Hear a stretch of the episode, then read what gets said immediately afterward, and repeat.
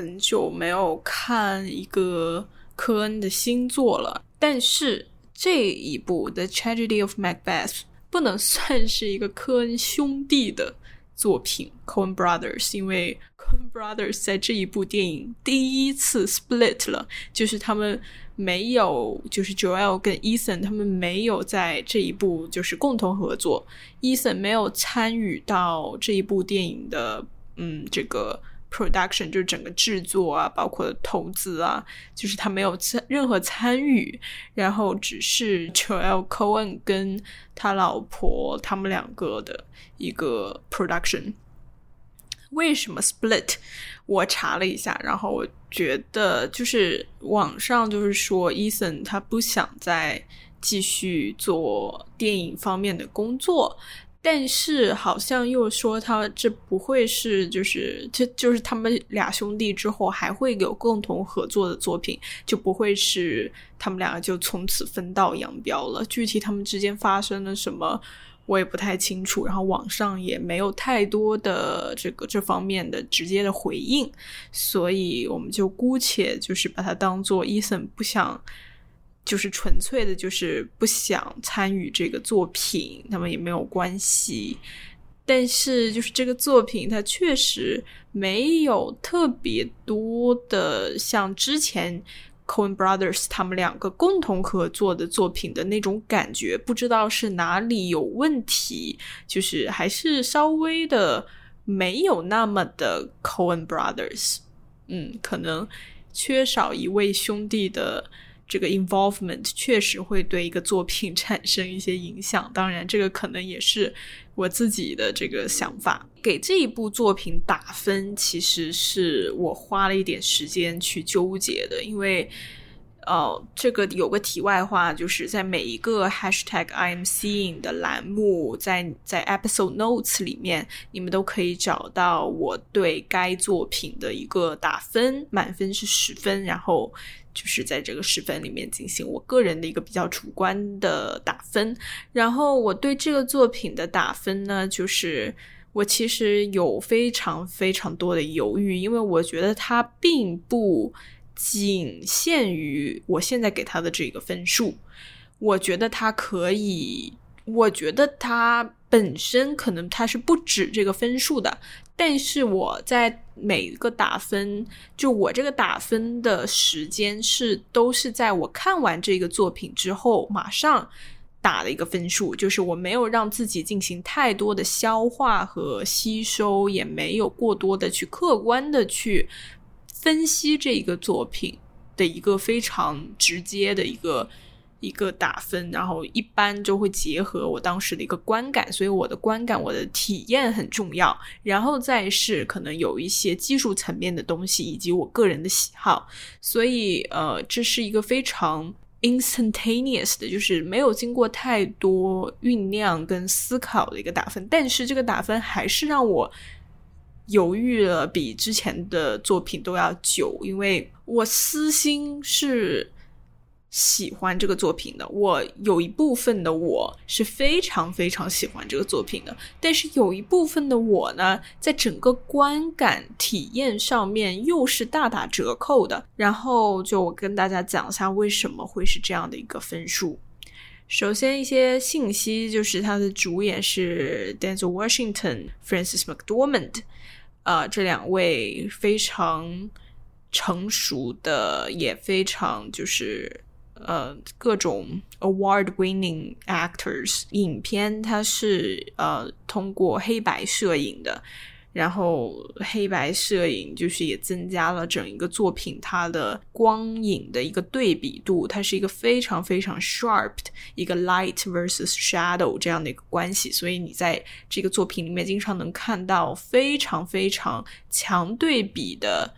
呃这个亮面跟暗面，然后会有很多人物的一些 silhouette，就是。这个用中文怎么翻译？就是一个曲一个只有 contour 一个人物轮廓的这这这种画面，整体的这个视觉上面的 aesthetics，一个视觉的一个美学，都是我个人非常非常喜欢，看着非常非常舒服的。我相信肯定也不只是我，大部分观众肯定都会对这种很有线条感、很有形状的这种。呃，整个不管 set design 还是整个人物跟 set 的一个关系，包括摄影 camera angle，就是各种这个 visual 上面的效果，都会是很多观众肯定都是非常非常喜欢的。因为毕竟这个作品一看就是在这方面下了很大的功夫，花了很多时间去去做出这样的效果。呃，它的整个 set。呃，一个场景的一个设计，不管是里面的这种大的墙壁呀，包括它后面的整个背景啊，就是整个环境方方面的东西，整个 set design 它都是通过 geometry 一些几何的几何感非常强的一些图形、一些形状去构成的一个。一个有种超现实，就是 surreal 的那种感觉，又有点像是 fantasy，有点 dream-like，像梦幻的那种感觉，就是它完全的把这一整个故事，把整个。这个人物啊，都从现实当中抽离开来了，换到了一个非常非常 theatrical，一个戏剧感很强、舞台感很强的一个地方。就是他很明确的在告诉观众说，这不仅仅因为这是一个 Shakespeare，不仅仅是因为它原来就是一个 play，一个 theatrical play 戏剧的这样的一个作品。而是就是在这个电影里面，他也通过这种方式，一种舞台感的一些塑造，呃，包括人物的表演，去呃去凸显了它本身，它就是一个超现实的一个作品，它并没有任何跟现实有关，它它非常非常的梦幻，它有一些神乎其神的一些呃元素，然后一切都不是那么的。生活化，它的整个背景啊，就是它它是一个非常 shallow 的一个 depth of field，就是它的景深是很浅的。它的 background 就是它的布景，就那种布景，就是你一看就是那种假的那种布景，它没有任何的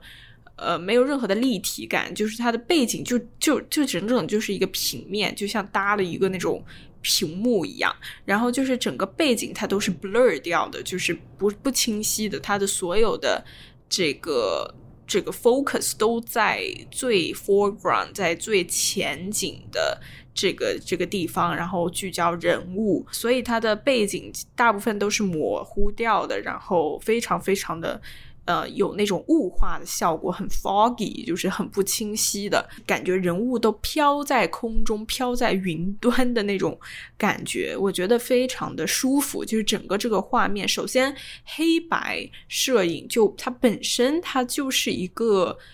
去除杂质的一个东西，黑白摄影一旦拍的好，其实黑白摄影大部分的摄影都非常漂亮，但是在这个作品，可能在通过它的 set design，就是把整个这个光影啊，其实 Cohen 他本来他的作品的很大一个。成功的原因也是我个人非常喜欢的原因，就是它的 lighting，就是它的灯光光影的那种效果，我是非常非常喜欢的。然后在这个作品当中，就是通过这种呃几何的 set design 啊，然后人物的整个 blocking，就它的这个调度，我觉得都是非常艺术品级别的那种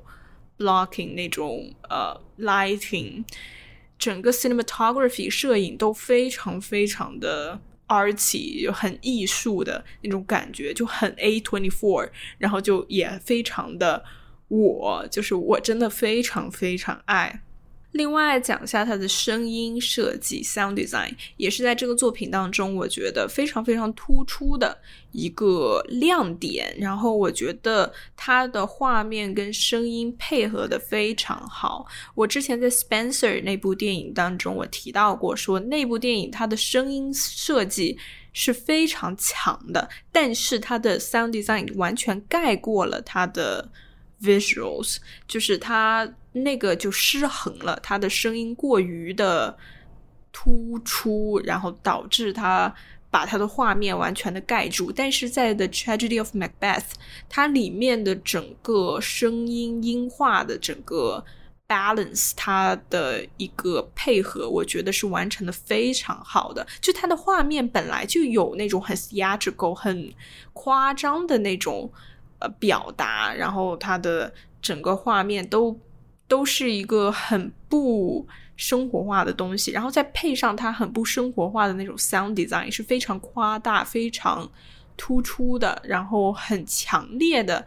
有非常强烈情感那种 sound design。它的这个 sound，特别是它的很多 foley，然后以及它的一个 background music，都在就是烘托整个这个。这个感情的表达，然后是非常非常强烈的，是非常就是宣泄的那种 catharsis 的那种表达。然后我觉得它的这个 sound 就整体的 sound，不管是 sound effects 还是 music，呃，这种它都配合的非常好。一个非常突出的特点就是它的 foley，就是它的所有。Foley Foley 的中文就是它后来加进去的这种音效、小声音啊，比如说鸟的声音，然后就是马蹄声，就是类似这种 Foley effect，它都把它无限的放大了，它放的非常大。然后这个是整个作品里面非常 consistent 的一个特点，它一直在无限的去放大这些 sound effects，让这些声音都。呃，都被听得很清楚。然后它是一个非常有节奏感的一个声音的设计，每一个这种小声音，它都用一个很紧张的一个节奏去把这个紧张感，去把这种呃人物的这个内心的这种混乱的思绪，然后头脑就是已经有点不太正常的这种精神状态，把它表达的非常好。呃，比如说像有一些这个 blood dripping，就是呃这个血的声音，因为里面是有一些这种比较残忍的一些杀戮的镜头，所以有一些这个血滴下来的这个 dripping sound。然后包括里面有很多乌鸦的那个声音，就是然后一些树枝啊、窗户啊，就是这种小声音，它都我觉得。把整个这个氛围感就是弄得很强，这种有点威胁、有点危险的这种 vibe，这个空间、这个环境、这个氛围，所以它就是整个环境，我觉得它营造的是非常非常成功的。美学上面的东西都是非常 Coen Brothers 非常我非常喜欢的那一类型，但是我还是给了这个比较普通的分数。呃，是因为我觉得他的表演是比较平的，是比较平，就是可能我对 Denzel Washington 啊，还有 Francis m c d o r m a n 就这种级别的演员，可能我期待他们呈现出更加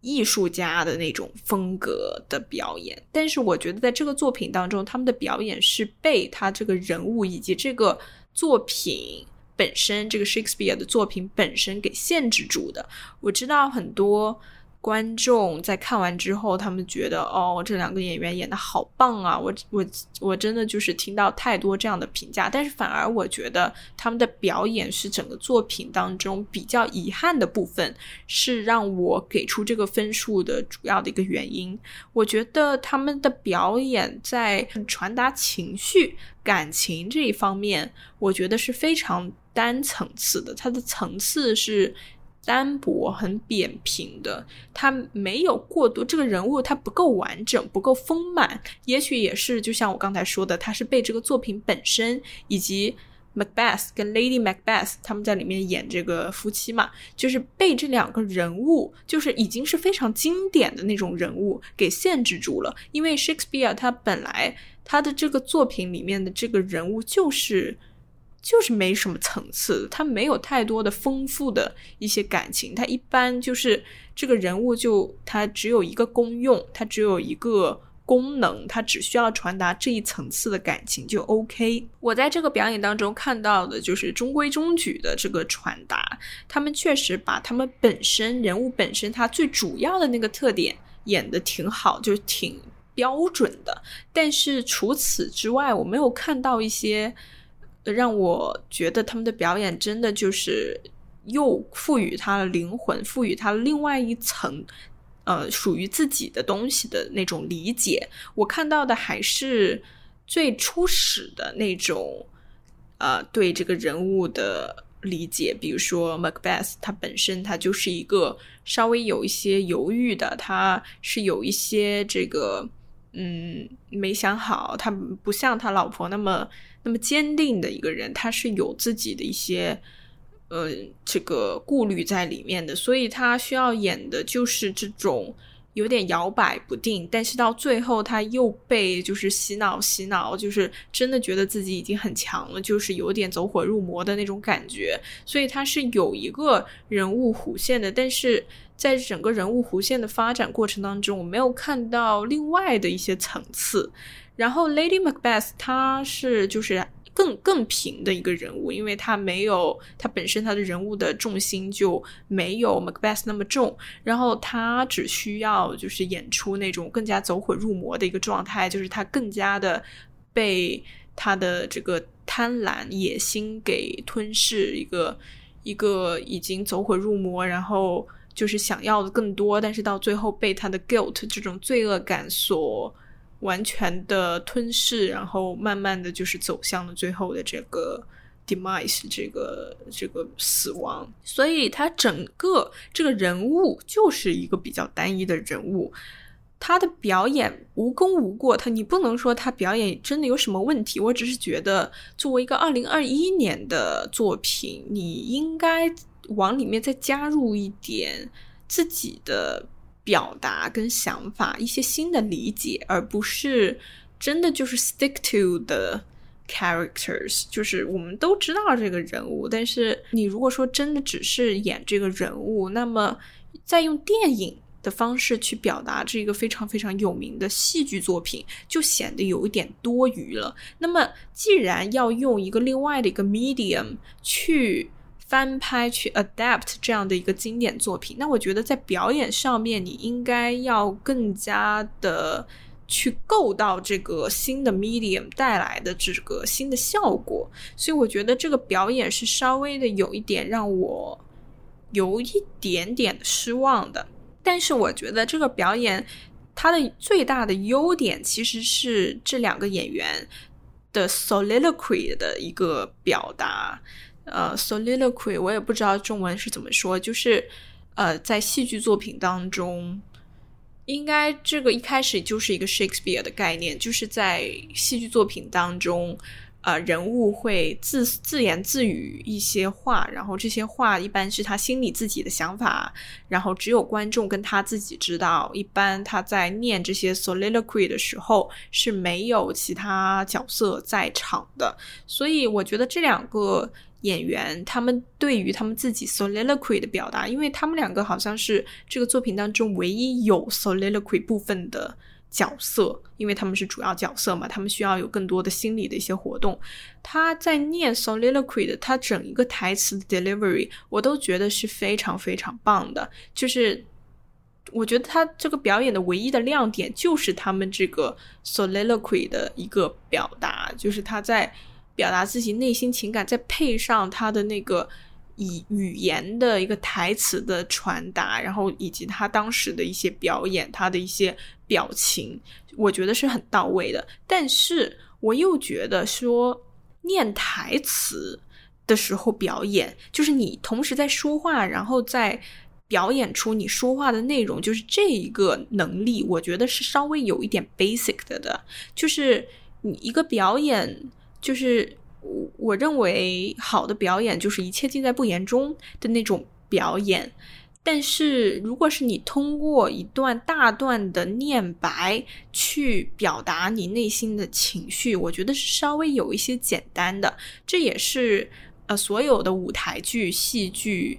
呃 theater 的那种表演的一个很大的特点，就是。它有很多的台词，他需要用台词去传达他内心的情绪。这个其实是稍微有一点基础的，就是这并没有太多的难度，你只要。念得好，你念得好的同时，这个台词是可以帮助你去外化你的表演的。就是你不太需要在自己的去自主的去演什么东西，因为你的台词已经传达的很到位了。你只需要把自己融入到这个台词里面，然后去用你的肢体去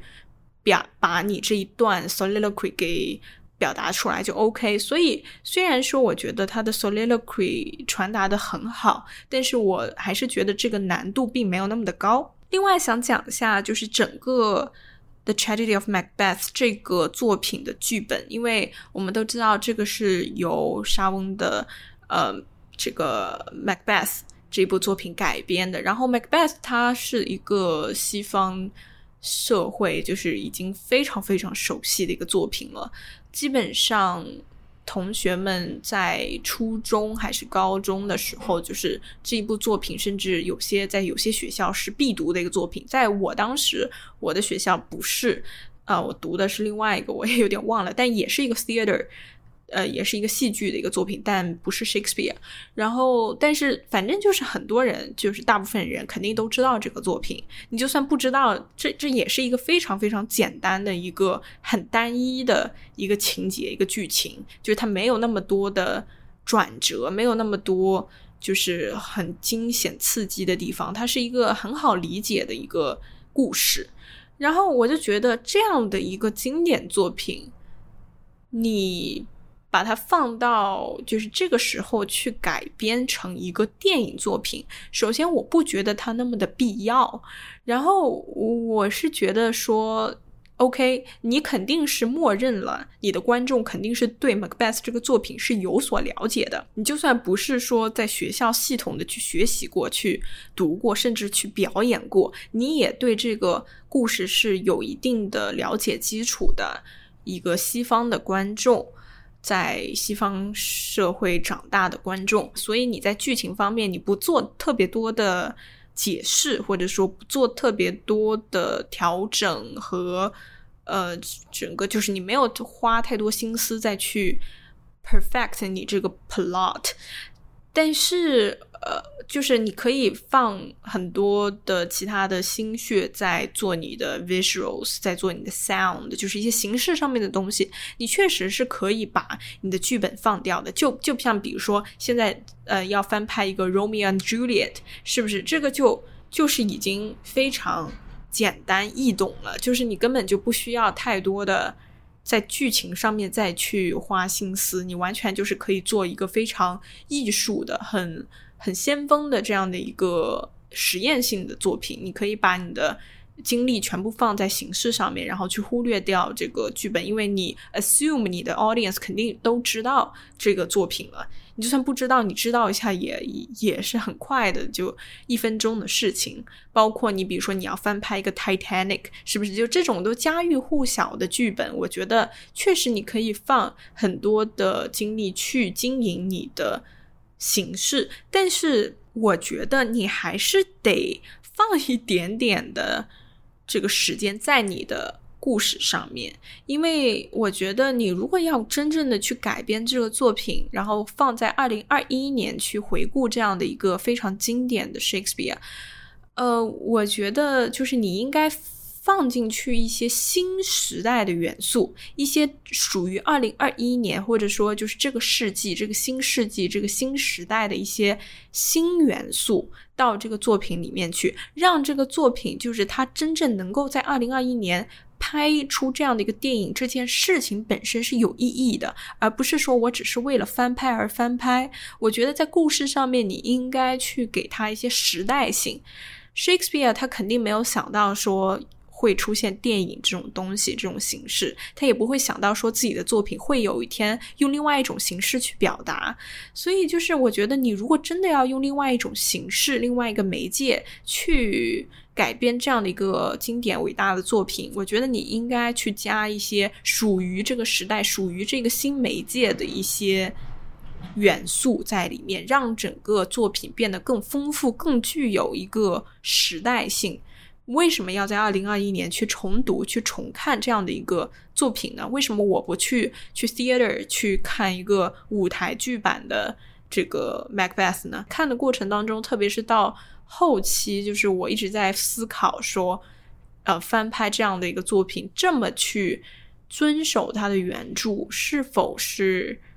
必要的，或者说它是否能有一些新的调整跟变化？说几个我印象非常深刻的镜头吧，就是三个，然后这三个镜头是给了我很大震撼，是我非常非常喜欢，就是在整个作品当中我最喜欢的部分。然后你们会发现，这三个这三个戏其实都是在影片的前中段，而不是在后段的，因为它这个作品我确实觉得它的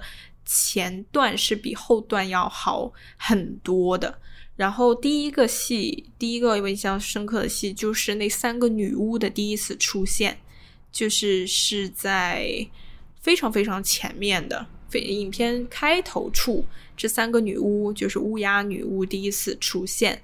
那个形象设计就是第一个那个女巫，就最主要的那个女巫头头，她的这个形象设计，包括她的表演，我觉得是这里面让我印象最深刻的一个表演。就是她的形象，首先她是有乌鸦的那个感觉，然后就一个老老巫婆那种 感觉，然后她的整个服装啊也都是黑色的，然后有点这个有点羽毛的那种感觉，然后她会。折骨，他的那个手啊、脚啊，就是可以折到后面去，就是整个这个感觉，就是是有一点点的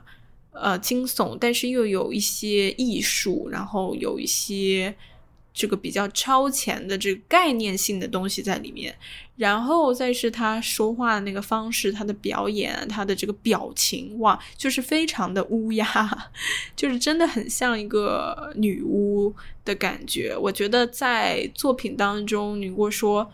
问我哪个作品的女巫这形象非常深刻的话，我会说这个作品的女巫形象是让我。在所有女巫形象里面，印象最深刻的这个女巫，她就开始跟 Macbeth 对话嘛，就是跟他说那个 prophecy，说那个预言的东西。然后这个时候，在在乌鸦的面前，就是出现了一滩水，跟 Macbeth 就是隔着这一滩湖水。然后这个水呢，就是倒映出这个乌鸦的影子，但是就是这个一个女巫站在河边。但是它的这个水面里面出现的是两个乌鸦，两两个长相一模一样的女巫的一个倒影，就是那个那个感觉就是特别特别的帅，就是一个三角形嘛，就是上面有个人站着，然后倒影里面是两个。乌鸦两个女巫，就是那个感觉真的超级帅。然后因为是黑白对比嘛，就是这个女巫她穿的是黑色，就全黑的，然后倒影也是全黑，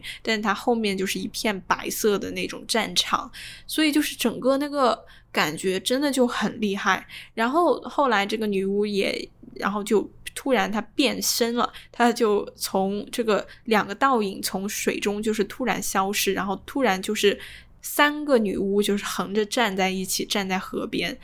然后倒影就是没有了，就没有倒影了，一个倒影都没有了，然后就特别特别的那个帅，真的就很酷。然后这个女巫她她会扇动她的手臂，然后她扇动手臂的时候，再配上那个 Foley，就是音效，然后就是一个乌鸦在扇动翅膀的那种 flapping sound，然后她在挥动自己的手臂，哇，那个感觉真的就是。很厉害，那个戏那个镜头是我真的非常非常非常喜欢的。下一个镜头就是那个 Macbeth 他去刺杀那个国王 King Duncan，好像是不是叫 Duncan？就是他去刺杀的那个整整场戏。因为他在刺杀的时候，就是他刺杀是很快的，他就把那个。Dagger 那个叫什么匕首，就是直接刺向了 King Duncan 的那个喉咙处，呃，然后就是就就就结束了。但是就是整个它的这个 pace，就是它整个节奏处理的非常好，因为他在刺杀的过程当中，就还是有非常多的 dramatic，就是很戏剧化的那种声音的设计，包括他刺进去的时候，突然 Lady Macbeth 在另一个屋子里面，应该是在他跟 Macbeth 他们之间的那个卧室，然后他突然惊醒，就是。这个两两个场景的互相切换，这边他在刺杀，然后 Lady Macbeth 在那边就是突然惊醒，就是突然有这种 telepath，就有种这种心心灵感应这种感觉，然后他在那边就是念自己的那一段很很紧张的那一段 soliloquy，然后这边在进行一个刺杀，然后他刺杀。然后那边又在念，然后他念的那个方式，就是那个表演也是特别精彩。然后这边杀完了之后，他就走掉了嘛。走掉之后，他的那个步伐，他走路的那个声音，就还是无限的被放大。就他一步一个脚印的那个 stepping sound，就是嘣嘣嘣，就就真的就是很有那种战争感。然后他这边他走一步，嘣一下，然后 King Duncan 他不是被杀了嘛？然后他的那个。就是流血，他那个血就滴到了地上，就是那个那个 dripping sound 就也被无限的放大，放大跟那个呃脚步声就是一样大，然后所以就是一步一个脚印，他走一步噔，然后 King Duncan 那边血就啪这样滴下来，然后噔啪噔。然后这边在 Foley 的时候，那个 Francis 就是演的那个 Lady Macbeth，他那那边还在继续像念咒语一样念那段 soliloquy，就是他本身他自己就很紧张，然后整个就是非常非常的 ominous 的那种感觉，就是寓意就是很不好的那种，很不吉利的那种感觉，所以就是哇，那个声音还有就是整个这个氛围配合的，真的就是。哇，就是非常非常的精彩，那段 assassination 那段戏真的是一个高潮戏了，属于。然后第三个戏是那三个女巫第二次出现，她们三个乌鸦，乌鸦，呃，人形乌鸦，就是在 Macbeth 他的房间的那个上面的一个正方形的一个呃屋檐上面蹲在那里，就很像是三个就是栖息在那里。呃，休息在那里的三个乌鸦，然后就是那三个乌鸦又在跟他说一些预言。然后突然就是 Macbeth 他的他他坐在那里嘛，然后突然那个就有水淹没了他的整个，淹没到他的膝盖处，就是一滩又是一滩水，所以就是乌鸦每次出现就会出现一滩水。然后呃，这个乌鸦它其实还有一个上头，还有他们的领导，然后这个领导就是出现在他的这一滩湖水里面，就又是一个倒影，一个脸的一个女孩子的脸的一个倒影。然后 Macbeth 他就从那个湖水里面这个倒影又去捞了一盆水，然后就是捧着那盆水在他的手双手，然后这这个那个倒影呢就从下面那滩湖水的倒影，就是又到了他的这个手里面，所以就是不管他在哪里捧起这这个水，他这个倒影都会跟着他的这一滩水走。我不知道我这个表达是否准确，如果我找到那个信的话，我也会。放到下面，你们可以自己去看。所以就是这三个戏是让我印象非常深刻的，主要就是它的声音和整个视觉，就是整个音音画的一个配合，我觉得是。非常非常高级的一个处理，整个作品它的一个转场，它的 transition，一个 scene to scene transition，我觉得是很有意思的。这个也是体现了它的 blocking，就是导演的调度的一个精妙之处，就是所有的 transition 都不是很突兀的，都是它有一些巧思在里面的。呃，我自己就注意到了很多处，就是一个非常。顺滑的一个 transition，然后也是凸显了他的这个梦幻感，一些比较超现实的一个风格。比如说转场，他用了很多雾就是雾雾气的那种转场，通过这个雾，就是从雾里面就是走出来，走到另外一个 scene，所以这种都是非常聪明的。然后包括它利用了它里面本来就非常普遍出现的一些几何的形状，然后通过这些形状进行一些 match cut，然后就反正就是它的这个剪辑，我觉得也是很厉害。所以不管是它的摄影、它的声音，还是它的 set design 一个场景设计，我觉得都是。非常非常艺术品级别的，然后呃，它整体我对它的感觉就是它的风格大于它的美学，大于它的剧情，再大于它的主题。就是我觉得它的主题就是没有进行一个升华，它的剧本没有进行一个新元素的添加，但是它的风格、它的艺术的美学，我觉得是在我心里是可能是今年就是二零二一年我看过。最震撼的、最印象最深刻的，然后再讲一下，就是他把一个 theater 的 piece，把它用一种 cinematic 的电影感、影视感去进行一个改编，就是这件事情本身它没有什么问题，而且我觉得它，嗯，它。确实，在美学包括在视觉方面，它加入了很多只能用电影来完成的一些元素，包括它的剪辑，包括一些调度方面的事情，我觉得都是很电影的。但是它还是有一部分，就像我刚才提到，像表演啊，包括它的剧情啊，我觉得没有进行一个电影化的一个加工的过程，它在。感觉上面在视觉效果方面，它进行了一个电影化的呈现，但是有一部分没有跟上，所以这个是我对这个作品有一些遗憾，有有些失望的地方。然后它的后半段真的就是还是比较平庸了，前半段真的就是让我很震惊，让我非常的喜欢。所以这个是《The Tragedy of Macbeth》一个 A twenty four 的一个作品，它好像。之后会在 Apple TV Plus 上面登录，所以大家如果还没有在电影院看，或者你那里的电影院没有上映的话，可以就是等待一下 Apple TV Plus 上面，应该半个月之后会有吧。